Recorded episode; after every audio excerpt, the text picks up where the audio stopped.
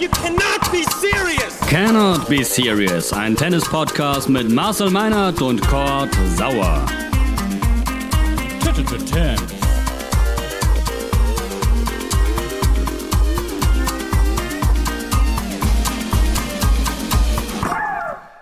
Herzlich willkommen, Cannot Be Serious, Folge 59.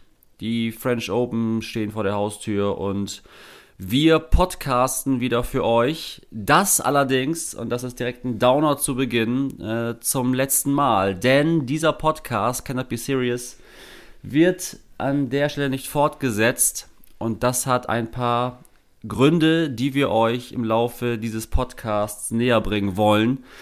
Wir, das sind wie immer und für heute ein vorerst letztes Mal meine Wenigkeit Kurt Sauer, aber vor allem der große Marcel Meinert. Hallo Marcel. Nee, nee, vor allem bist das schon du. Moin. Gott, grüße dich. Denn das muss, das muss hier nochmal ähm, gesagt werden. Ohne die, die, die Drecksarbeit im Hintergrund, die Cord gemacht hat mit Schnibbeln und Produzieren und das Ding online stellen und sich mit sämtlichen technischen Verwerfungen auseinandersetzen, die man äh, sich nur so vorstellen kann, ähm, wäre auch nicht eine einzige Folge dieses äh, wunderbaren Podcasts online gegangen. Äh, und insofern gleich zu Beginn ein ganz, ganz herzliches Dankeschön dafür, denn äh, ich kann so viel ich will in irgendwelche Mikrofone äh, reinsabbeln und du am Ende auch, wenn es keinen gibt, der das dann, dann irgendwo äh, tatsächlich hochlädt und das so sauber hinstellt, dass man sich das tatsächlich auch anhören kann.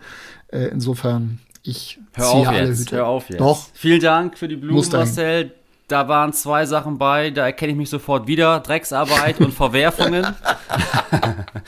ähm, nee, das ist schon eine schöne, eine schöne Co-Produktion hier gewesen, wie ich finde. Aber lasst uns diesen ganzen emotionalen Teil hinten raus machen. Das hat ja zwei gute Gründe. A, die Menschen bleiben dran. ja.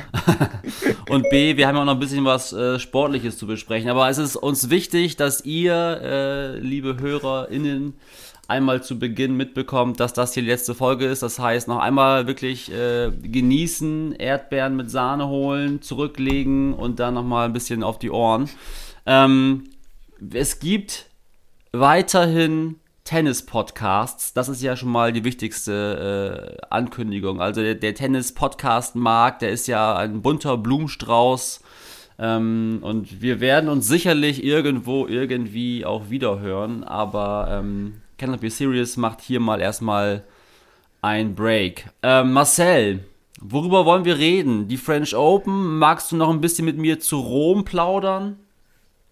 Wir können, wir können gerne noch ein bisschen äh, zurückgehen. Äh, wer hat in Rom noch gewonnen? Wie war das? Wie war das noch gleich? Ist jetzt schon wieder, Ja, ist jetzt schon da wieder war eine Woche her. Ah ja, hat ein Spieler gewonnen, den ich jetzt länger nicht irgendwo so richtig gut spielen habe sehen, Nee, nee, weil er immer recht. mal irgendwo nicht mitmachen durfte. du, so genau äh, nicht mitmachen durfte und dann nicht nicht so hundertprozentig in Form war. Es war tatsächlich das erste Turnier in 2022, das Novak Djokovic gewonnen hat. Das darf man sich noch mal äh, vergegenwärtigen. Die Art und Weise, wie er das dann allerdings getan hat, war natürlich schon beeindruckend und da braucht auch Ja. keiner sagen, es war jetzt kein Nadal oder kein Alcaraz äh, da bei ihm äh, im Weg, wenn man dann noch einen Tsitsipas im Finale so wegspielt, so gut im Griff hat über weite Strecken, wie er das getan hat. Ja, dann ähm, ist er dann doch wieder ganz oben oder mm, zumindest oben drin in unserer äh, Liste, was die Favoriten angeht bei den French Open. Oder Also, Sag ich da was das, Falsches? Nee, ist richtig. Aber das Spiel Djokovic-Alcaraz hätte ich schon sehr gerne gesehen. Ne? Dann muss ich sagen, da hat Alcaraz in Rom gar nicht äh, mitgespielt. Aber ähm, diesen Showdown, muss ich sagen, da habe ich schon ein bisschen Bock. Das haben wir ja, das haben wir dann in, in, in Rom schon gehabt und haben auch so einen Vorgeschmack bekommen, was uns das möglicherweise in Paris, da kommen wir ja dann Ja. noch zu, äh, bieten könnte. Das wäre ja dann ein, ein Halbfinale, so will es die Auslosung, wenn es dann, dann soweit kommt. Djokovic gegen Alcaraz. Ähm, in Madrid waren es schlanke 3 Stunden 35 für drei Sätze. So, jetzt stellt man sich vor, das geht in Paris nochmal drei Stunden weiter, ähm, bei dementsprechend äußeren Bedingungen da bin ich dann gespannt, ob es dann am Ende tatsächlich immer noch die, diese, diese jugendliche Leichtigkeit, diese Gier von Alcaraz ist oder ob sich dann doch die, die Ökonomie eines Novak Djokovic möglicherweise äh, durchsetzt. Ah, das war hochinterhaltsam, was die beiden in, in Madrid geboten haben. Ich glaube, die Bedingungen haben, weil der Platz ein bisschen schneller war, ähm, eher Alcaraz geholfen Mal gucken, wie das ja. dann in Paris wäre. Jetzt blicken wir schon ein bisschen weit voraus. Aber äh, ich, ich, nehme daraus auch mit, wir, wir sind uns relativ einig, dass wir, dass wir die beiden äh, oben dran setzen würden, oder?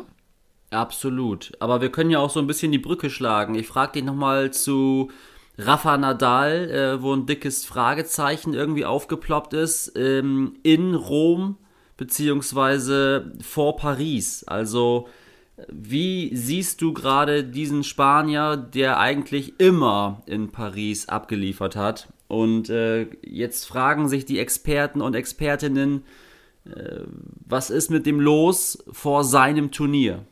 Ich habe mir große Sorgen gemacht in Rom um Nadal, als er dann dort von Fußschmerzen gepeinigt, möchte ich fast sagen, im dritten Satz äh, nicht mehr mithalten konnte gegen Dennis Shapovalov. Äh, das, das tat richtig weh, das, das mit anzugucken. Ähm, es ist eigentlich allerdings erstaunlich, dass wir solche Szenen von und mit Nadal nicht viel, viel häufiger in seiner Karriere mhm. gesehen haben. Ähm, und in dem Moment war ich mir auch alles andere als sicher, ob das tatsächlich für eine French Open Teilnahme reicht. Er setzt sich dann danach relativ entspannt hin und sagt, nö, ich bin nicht verletzt, ich bin nur ein Spieler, der schon seit Jahren mit einer chronischen Verletzung lebt und ich wusste, dass solche ja. Tage kommen können. Dieser Tag war allerdings extrem verrückt. Solche Schmerzen hat er wohl ganz lange nicht gehabt. Ähm, er stand dann fünf Tage danach oder sechs Tage waren es, glaube ich, in Mallorca, aber dann wieder auf dem Trainingsplatz, ist jetzt in Paris.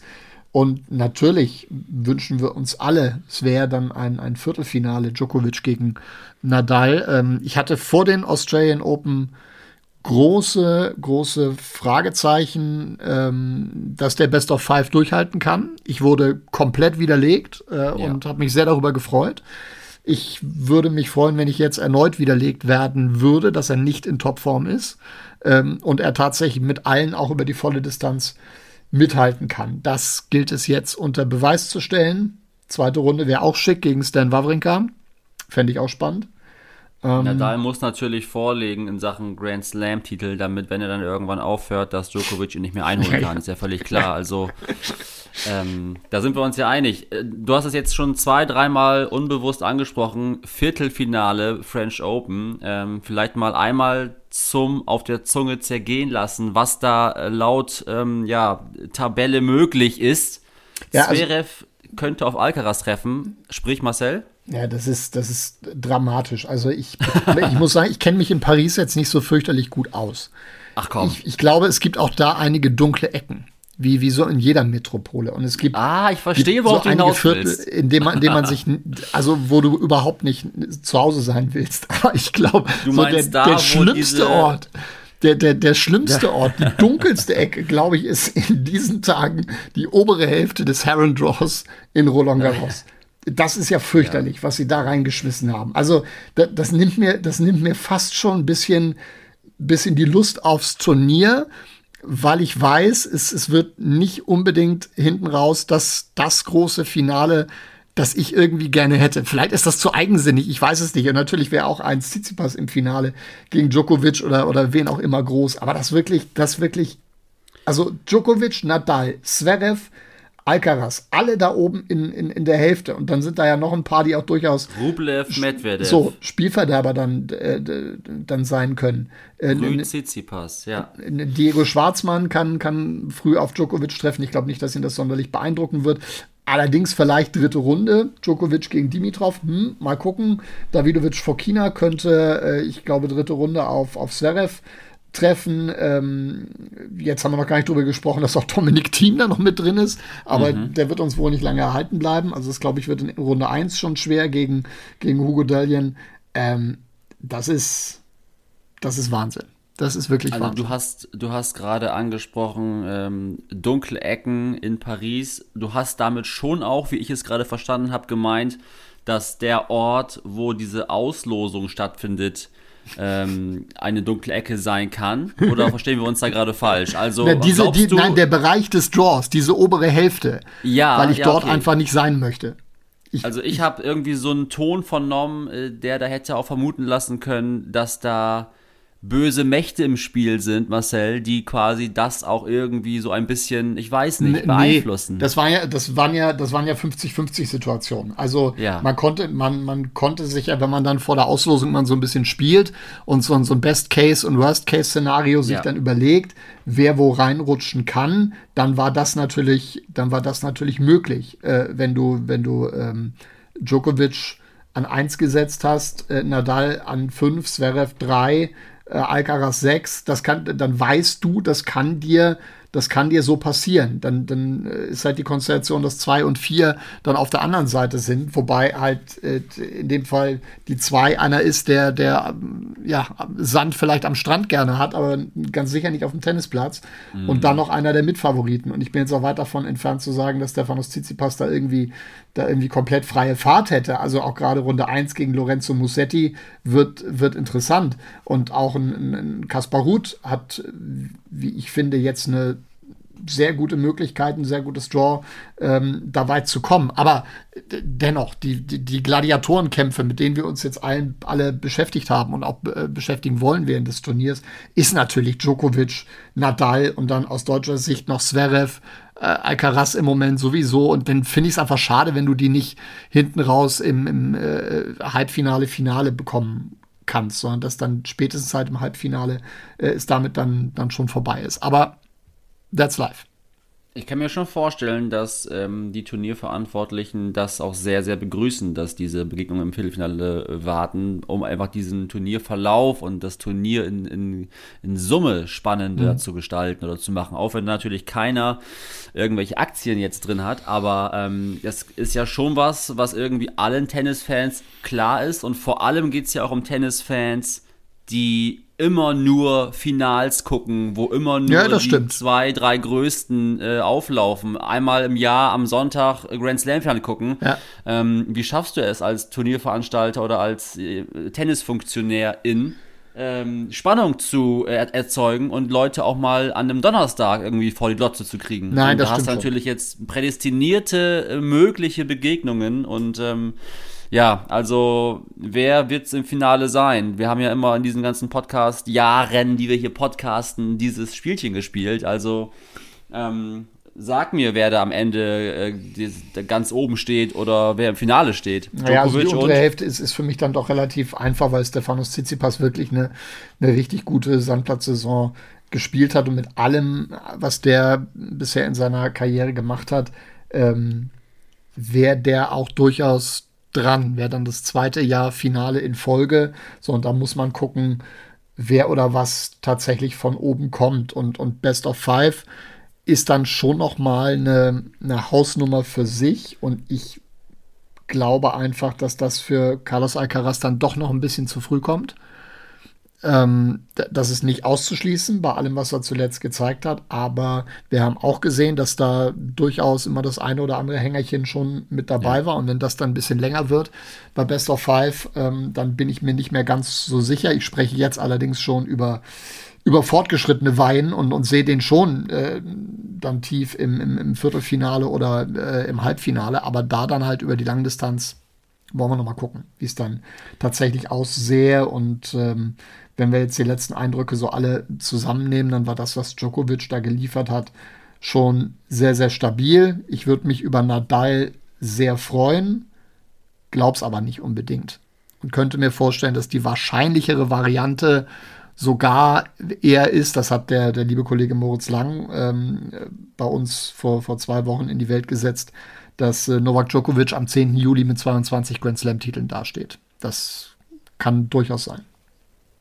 Und für alle Tennisfans, die es natürlich auch brennend interessiert, äh, dieses Turnier in Paris kommt auch für Kurt Sauer viel zu früh. ähm, dieses Jahr noch kein Einzel gewonnen und äh, mit der Form kann man nicht erwarten, da irgendwie ins, ins Finale zu marschieren. Insofern, auch da ist es ziemlich klar. Marcel, bevor wir über ähm, die Frauen sprechen, ähm, lass uns noch einen Schlenker machen. Wir hatten in der letzten Folge das Fragezeichen hinter wer wird Becker-Nachfolger bei Eurosport. Ähm, das ist geklärt, wie ich meine. Äh, und ein Name, den ich nannte, ist es auch geworden. Misha Zverev wird es machen.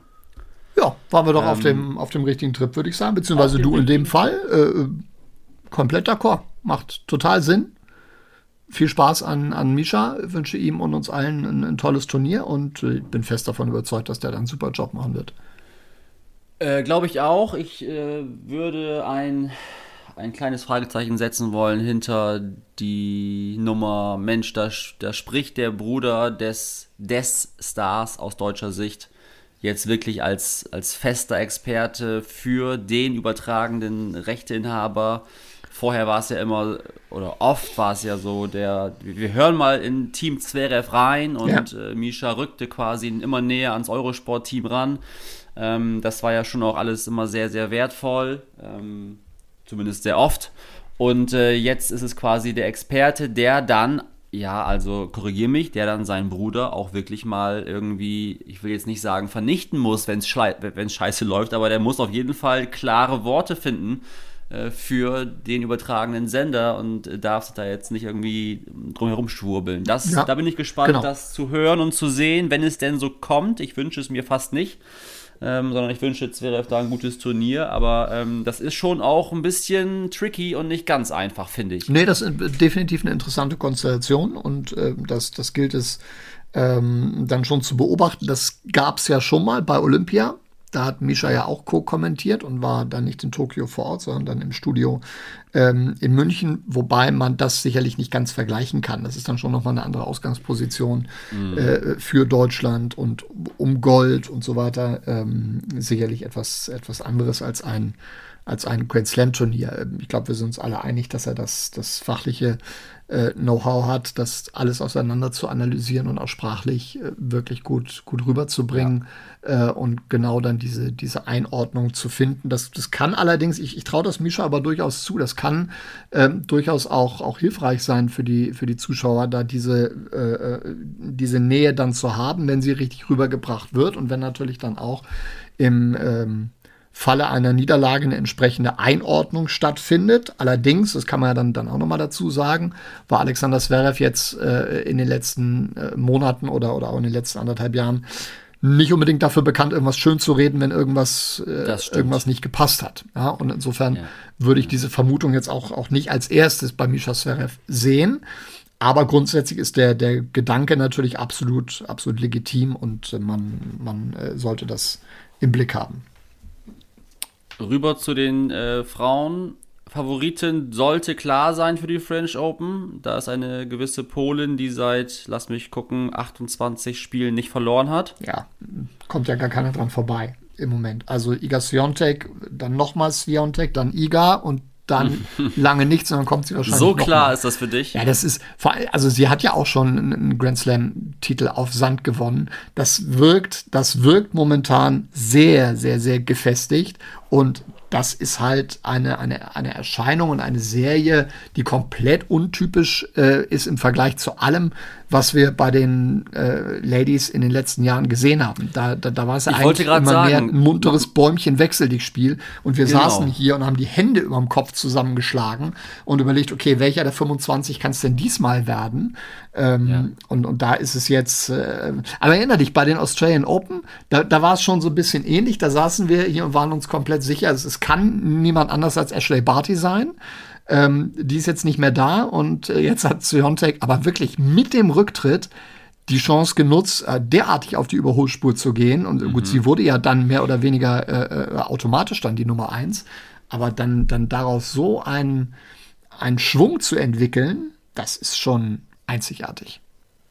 Also ich wollte auch noch mal kurz einwerfen, dass es da irgendwie wir, also wir waren der Podcast, in dem es regelmäßig hieß, ähm, bei den Frauen ist alles möglich. Und jetzt sagst du mir hier am letzten, beim ja, letzten Mal, äh, das ist klar wie Kloßbrühe, die wird's. Also ähm, da würde ich mich fast zu einer, einer ähm, nicht so klugen Wette hinreißen lassen und sagen, wenn sie es nicht gewinnt, dann podcasten wir weiter.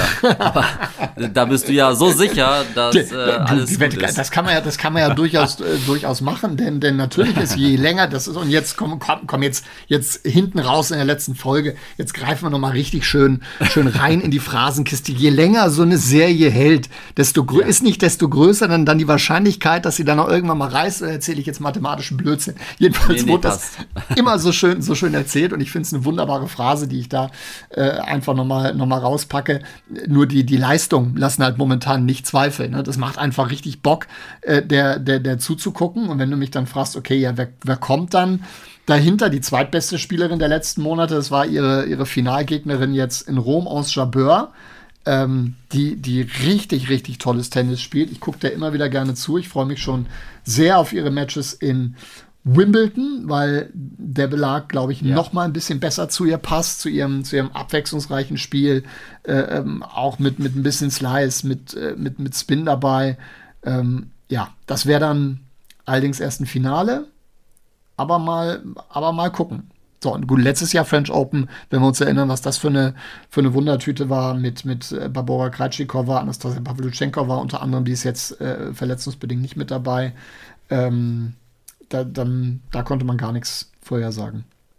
Also dieser Austausch, dieser Austausch mit dir, wo du wirklich diese SpielerInnen-Namen so professionell äh, droppst und ohne irgendwelche Fehler, das werde ich schon sehr vermissen, Marcel. Also diese ähm, Kreitschi-Covers und äh, Schieß mich tot-Covers, das ist immer sehr unterhaltsam gewesen für mich.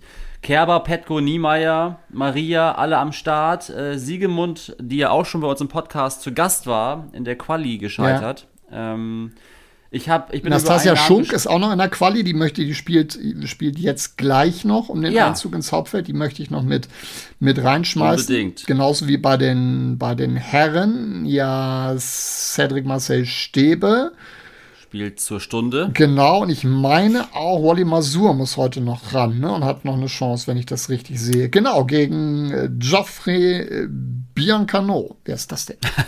da muss ich jetzt tatsächlich sagen, man, auf Franzose. Ja, ja, ja ich, ich merk's. Gut. Hast du Magdalena Frech auf dem Zettel?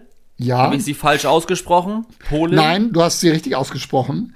Ähm, ja. Es ist eine Erstrundengegnerin von Angelique Kerber bei den French Open und deshalb Richtig. sollte man die immer auf der Rechnung haben, denn Richtig. das ist eine Runde, in der Angelique gar keine gute, gar keine gute Bilanz hat. Aber die scheint ja die Kugel momentan ganz sauber, ganz sauber zu treffen und äh, es ist ein bisschen länger her, glaube ich, dass sie in der Woche vor den French Open tatsächlich Turnier gespielt hat. Das tut sie momentan ja und ist in, in, in Straßburg äh, ganz gut dabei. Ähm, ich, ich bin gespannt, ob sie den Drive damit, damit rübernehmen kann äh, gegen Magdalinette. Jetzt gewonnen im Halbfinale und äh, nun geht es dann heute gegen die Erstrundengegnerin von Andrea Petkovic in Roland Garros gegen Océane Dodin aus äh, Frankreich großgewachsen. Recht gute Aufschlägerin, die mag eigentlich etwas schnellere Belege äh, lieber. Äh, aber ja, Angie scheint die, die Spielpraxis richtig gut getan zu haben. Das fehlte die letzten Wochen eindeutig, weil es da ja, da habe ich jetzt die Zahl nicht ganz genau im Kopf, definitiv zu viele Erstrunden-Niederlagen nach Rad gab. Und, und vielleicht sind wir optimistisch. Komm, vielleicht geht da ein bisschen was. Also ich muss auch ehrlicherweise sagen, wenn du alles so erzählst, ähm, mein, mein Bock-Level, meine Lust auf dieses Turnier steigert sich und ich habe richtig Lust, diese Spiele zu sehen. Und es wird für mich ein neues Gefühl sein, ein neues altes Gefühl, ähm, darüber nicht mehr zu sprechen mit dir. Ähm, tatsächlich ist das was, auch wenn wir jetzt hier so sprechen, dieses äh, Gefälle ist ja, das ist ja überhaupt nicht überhörbar. Du bist wirklich into it und bist Experte ich muss ja oft eingestehen, dass ich vieles ja gar nicht sehe und versuche, das irgendwie mit äh, schlechtem Humor zu lösen. Ähm, das hatte immer schon auch einen gewissen Charme, wie ich finde, Marcel. Im und, Gegensatz äh, zu mir stehst du, stehst du noch äh, äh, aktiv und leistungsbezogen und voller Motivation und vollem Saft ja. auf dem Platz. Ja. Und ich bin ja. nur derjenige, der daneben, der daneben steht und äh, voller Verzweiflung irgendwelche Quoten von zweiten Aufschlägen reinbrüllt. Mehr ist, mehr ist da nicht mehr das, drin das raubt auch am allermeisten Zeit, das Aktivsein. Also tatsächlich. Ja, man muss Prioritäten morgen, setzen. für mich geht es morgen nach Hesedorf. Schon mal liebe Grüße. Ähm, kein Plan, wo das liegt, aber da bin ich morgen auf jeden Fall den ganzen Samstag auf dem Platz und äh, habe mir sagen lassen, äh, der Verein hat zwei Plätze. Und, äh, Dann dauert es ein bisschen. Genau, genau. Da kannst du dir vorstellen, wie das abläuft. ähm, ich würde tatsächlich unsere ähm, Hörerschaft hinten raus nochmal ein bisschen äh, ja, abholen wollen, warum wir den Laden hier dicht machen. Es sei denn, du würdest gerne noch irgendwas letztes Sportliches anbringen wollen. Oder bist du nee. weit. Äh, ich, ich glaube, wir haben, das, war, das war jetzt ein schönes äh, Roundup. Alexander Zverev war jetzt nicht unser ganz großes Thema, aber ja. lass den mal machen und dann, dann, dann gucken wir schon, äh, ob er bis, bis Alcaraz kommt. Äh, kann man sich immer noch drüber unterhalten, leider nicht mehr an der Stelle, aber ähm, das, das gucke ich mir gerne an. Die Form war ja okay. Und um auch mal irgendwie jetzt den, äh, die, diese Angst zu nehmen. Also natürlich, äh, dich hört man ja sowieso äh, wahrscheinlich öfter als einem lieb ist. Du bist weiterhin bei Sky, bei jedem äh, gefühlt zweiten Fußballspiel am Start, machst Tennis weiter, ähm, wenn man dann nochmal Lust auf Radsport hat. Vergiss und, mir bitte äh, die Playoffs in der NHL nicht. Ja, Sonntag 21.30 Uhr, die Carolina ah, Hurricanes ja, ja, ja. gegen die New York Rangers. Der Alleskönner Marcel Meinert. Wahnsinn. Ähm, und natürlich, äh, auch ich werde mein zartes Stimmchen sicherlich nochmal irgendwo reinhalten, wenn es denn Not tut, aber ähm, das ist nicht jetzt hier das Ende der Welt. ich ich finde es aber spannend, Marcel, dass wir in unserer Podcast-Zeit äh, diverse Highlights äh, zu besprechen hatten. Also Zverev hat olympisches Gold geholt. Ähm, wirklich ein großer Moment. Zverev ist in Acapulco ausgerastet. Auch ein, ein Moment, der so nicht da gewesen ist vorher. Also wir haben wirklich äh, Lowlights und Highlights besprochen. Ähm, und dann kam natürlich die Pandemie da auch voll rein. Mhm. Djokovic, äh, der nicht äh, spielen wollte, durfte, sollte. Eine völlig irre Tennisreise. Und ich habe mich eigentlich auch mit Blick auf diesen heutigen Podcast nochmal gefragt. Ähm, wir hatten sogar mal eine Folge, die Zukunft des Tennis, aber da ging es eher um, ums Sportliche nach der Ära Nadal, Federer und Co.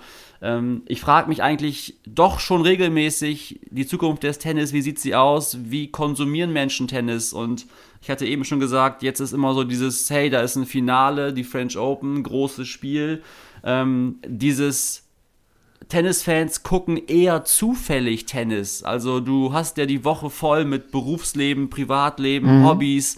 Dann kommst du nach Hause, guckst irgendwie Fernsehen oder, oder Serie, vielleicht ähm, durch Zufall landest du irgendwo beim Tennisspiel, weil du weißt, ach, heute spielen die ja, ähm, dann kommst du zu spät, selbst rein, bleibst irgendwie eine Stunde hängen und dann gehst du pennen.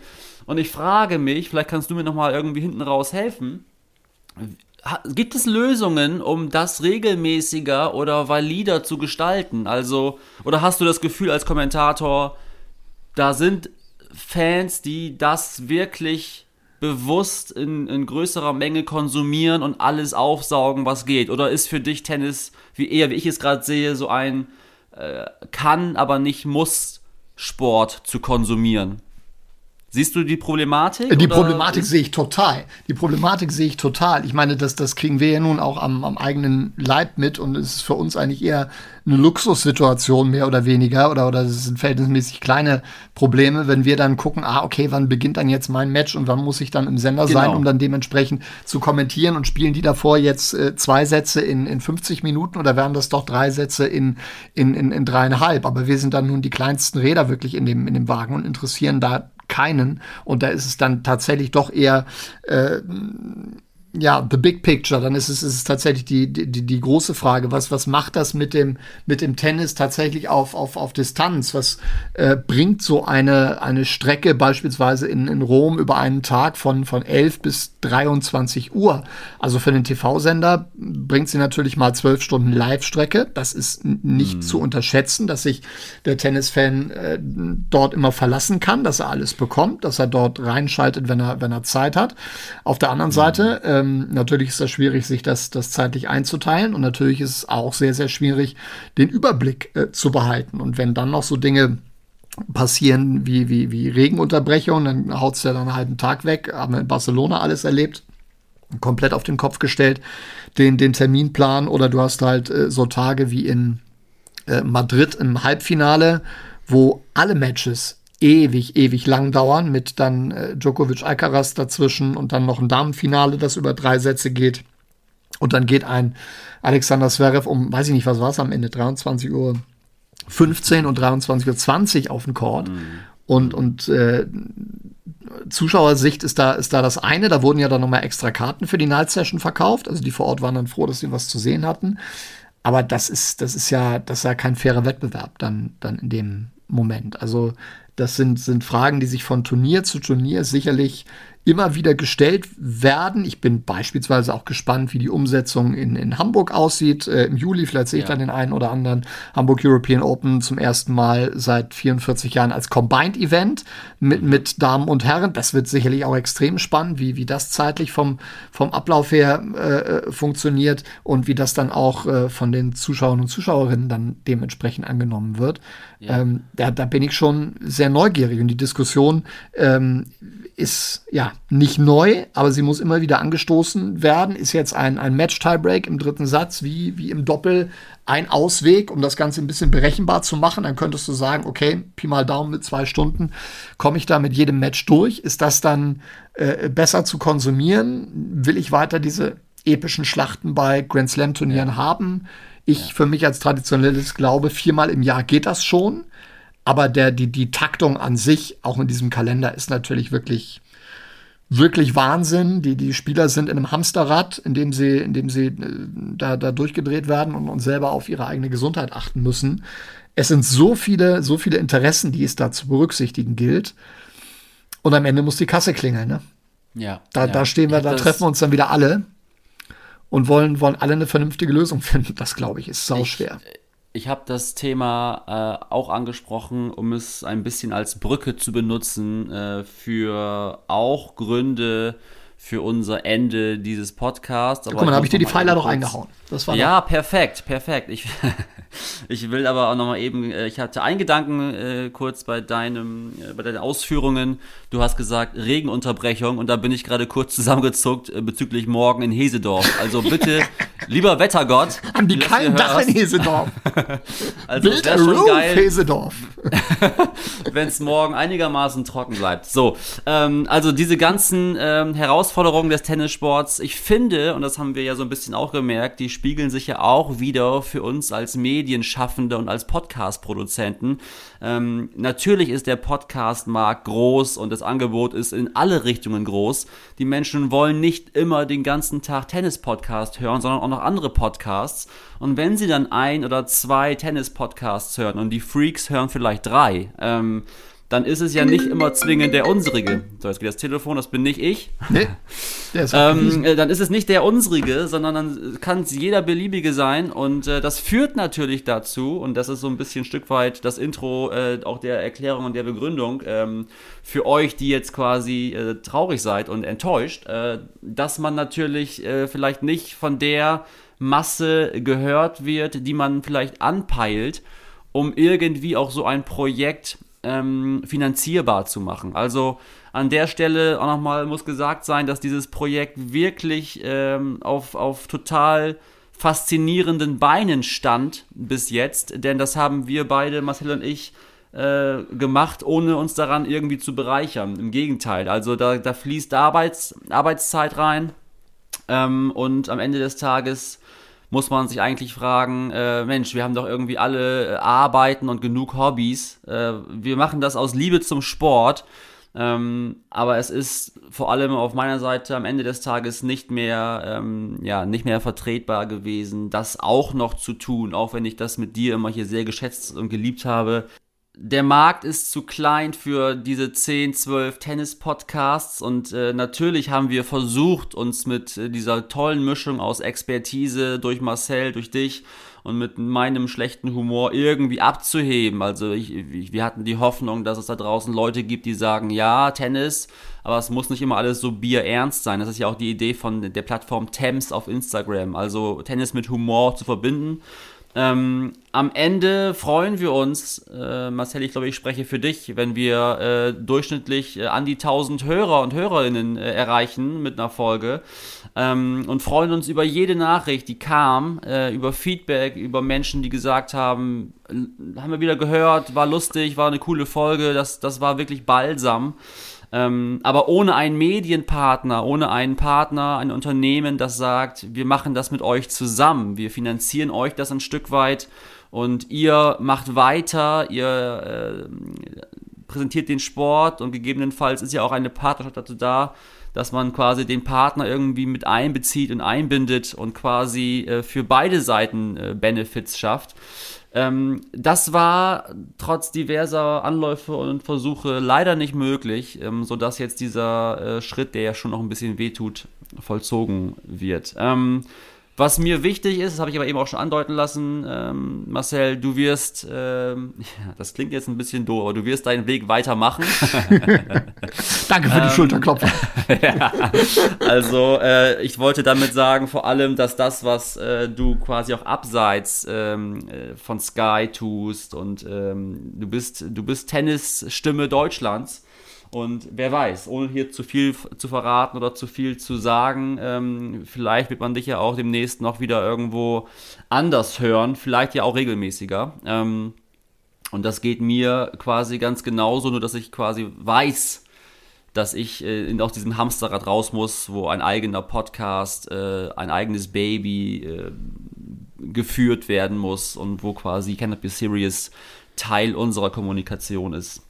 Ähm, Marcel, wir haben große äh, Pläne gehabt. Wir hätten uns bei jedem ATP oder WTA-Turnier hingesetzt als Live-Podcast. Wir hätten Gäste willkommen geheißen. Ähm, ich habe da viel gesehen und am Ende des Tages äh, war aber vor allem auch eine äh, weltweite Pandemie, die dazu geführt hat, dass äh, über einen großen Zeitraum gar keine Events stattgefunden haben. Keine Tennis-Events, Tennis-Events ohne Zuschauer. Ähm, es ist keine, keine Begründung, aber es ist zumindest äh, einmal genannt und ich hätte es schon schön gefunden herauszufinden, äh, wo wir heute stünden ohne diese, diese Zwangspause.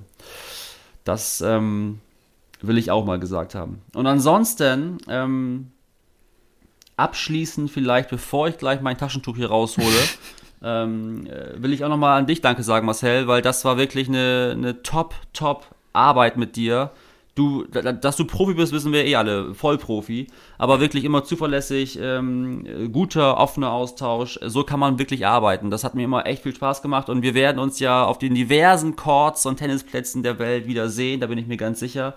Ähm, dann möchte ich noch einmal kurz die Namen aufzählen, Marcel, die wir hier zu Gast hatten, denn da waren ja auch ein paar spannende äh, Leute bei, vor allem Niki Geuer. Liebe Niki, Vielen Dank für deine Expertise hier bei uns. Ähm, warst immer ein sehr gern gesehener Gast, hast uns oft äh, die Runde bereichert, oft einen von uns auch ersetzt in Notsituationen und immer, ähm, ja, warst immer ansprechbar, super, super toll. Und ansonsten, Marcel, hau mal zwei, drei, vier Namen raus, äh, wo du dich noch erinnerst. Wer war denn hier bei uns noch zu Gast? Wen hatten wir? Wir hatten Captain's Dinner mit, äh, Captain's Dinner mit Kohlmann. Mit Michael Kohlmann, genau. Wir hatten Kevin Krawitz live aus der Quarantäne in, in Melbourne meine ich mich zu erinnern. Das war, das war überragend. Laura Siegemund ja. hast du vorhin schon ja. äh, genannt.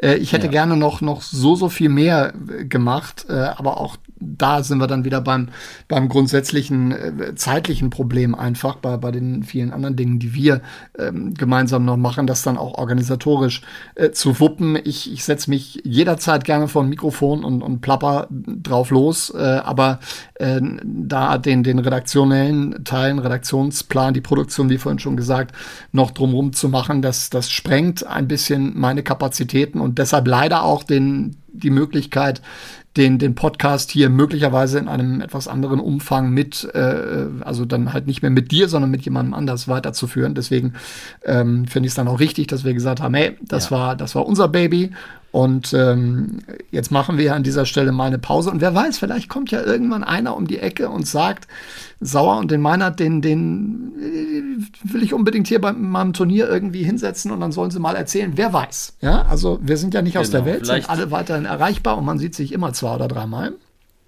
Vielleicht kommt irgendjemand, der sagt, Mensch, meiner, den Sauer, den braucht's nicht, wir machen das zu zweit. Das ist ja alles, alles denkbar. ähm, das ist aber auch noch mal eben vielleicht die Gelegenheit, ähm, euch zu erzählen, dass diese Entscheidung, also ähm, das Trennen dieses Podcasts und das Trennen vom vom, ja, ein Stück weit auch vom Tennissport, weil er für unsere Seite eben nicht äh, monetarisierbar war, auch verbunden ist mit der Zukunft der Plattform Thames auf Instagram. Also ich, ich will zumindest einmal die Gelegenheit nutzen, euch zu sagen, dass diese Plattform vor selbigem Schicksal steht, denn es ist einfach ein unfassbar großer Aufwand, äh, Grand Slams, ATP und WTA-Turniere äh, zu covern, zu bespielen, zu begleiten. Dafür braucht es Leute, die das machen, die diesen Sport lieben, die müssen natürlich alle irgendwie äh, honoriert und bezahlt werden. Wenn dann über, über einen längeren Zeitraum dort keine Einnahmen generiert werden können, weil vielleicht kein Medienpartner oder keine, kein Unternehmen, keine Brand sagt, Mensch, wir lieben Tennis auch, wir wollen da rein, dann wird es einfach unfassbar schwer. Also wir hatten äh, ein, zwei nette Kooperationen, ähm, da auch nochmal vielen Dank an alle Ansprechpartner und Beteiligten. Ähm, aber es ist leider ähm, nicht, nicht abbildbar. Und äh, insofern es kann sein, dass wir den Laden dort auch bald abschließen, äh, falls das jetzt hier der große Mäzen oder edle Spender, Spenderin hört und das noch retten will. Hit me up. Und ansonsten, ähm, ja, also Marcel, das war eine gute, tolle Reise mit dir. Hat mir sehr viel Spaß gemacht. Das gleiche, jederzeit wieder. Und äh, ich bin mir sicher, es gibt den einen oder anderen Center Court, auf dem äh, wir uns zu einem Kaltgetränk verabreden werden. Und wer dazukommen will, so. jederzeit gerne. Also, dann sehen wir uns morgen in Hesedorf. ich bin nee, auf dem ähm, Weg. ähm, ja, dem kann man eigentlich nichts hinzu, hinzufügen. Ähm, wir hören uns, Marcel, und äh, ich sage nochmal vielen Dank für eure Treue, für euer Feedback und ähm, ja, für das Hören dieses Podcasts. Das war immer sehr, sehr wertvoll für uns. Auf bald. Äh, Game, Set and Match. Cannot be serious. Tschüss, Servus und Baba.